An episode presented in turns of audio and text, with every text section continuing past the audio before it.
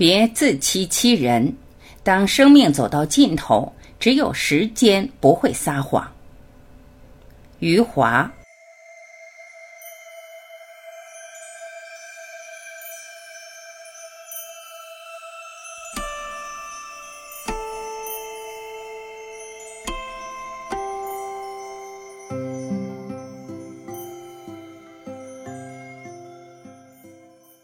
我们一边丧着，又一边燃着的马不停蹄，走着走着，时常忘了自己。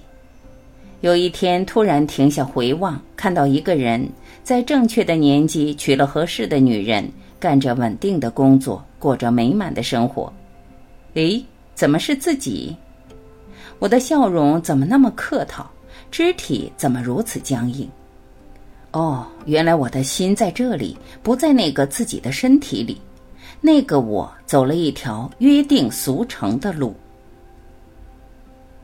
我接受命运，但我怀疑生活。我不想活成别人，我只想在离世时成为了全世界唯一的自己。没有什么比时间更具有说服力了，因为时间无需通知我们就可以改变一切。最初我们来到这个世界是因为不得不来。最终，我们离开这个世界，是因为不得不走。以笑的方式哭，在死亡的伴随下活着。作为一个词语，“活着”在我们中国的语言里充满了力量。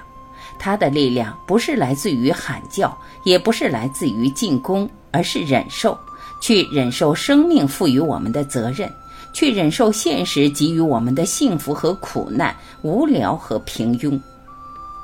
人是为活着本身而活着，而不是为了活着之外的任何事物所活着。人类无法忍受太多的真实。做人不能忘记四条：话不要说错，床不要睡错，门槛不要踏错，口袋不要摸错。一个人命再大，要是自己想死，那就怎么也活不了。生的终止不过一场死亡。死的意义不过在于重生或永眠，死亡不是失去生命，而是走出实践。做人还是平常点好，争这个争那个，争来争去赔了自己的命。像我这样说起来是越混越没出息，可寿命长，我认识的人一个挨着一个死去，我还活着。作家的使命不是发泄，不是控诉或者揭露。他应该向人们展示高尚。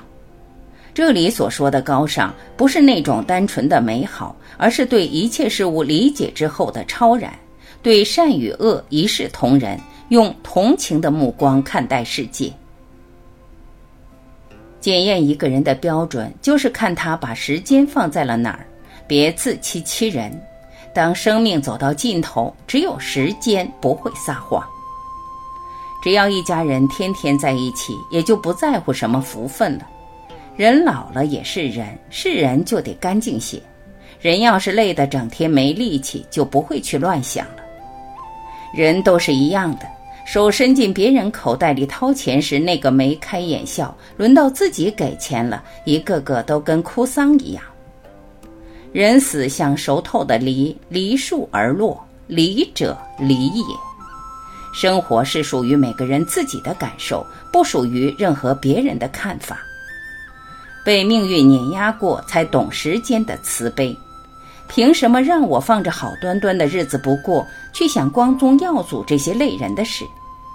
在中国人所说的盖棺定论之前，在古罗马人所说的出生之前和死去之前，我们谁也不知道，在前面的时间里等待我们的是什么。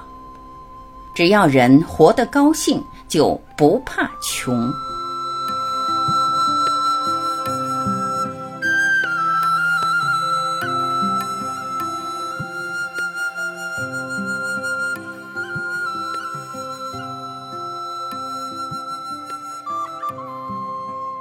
感谢聆听，我是晚琪，再会。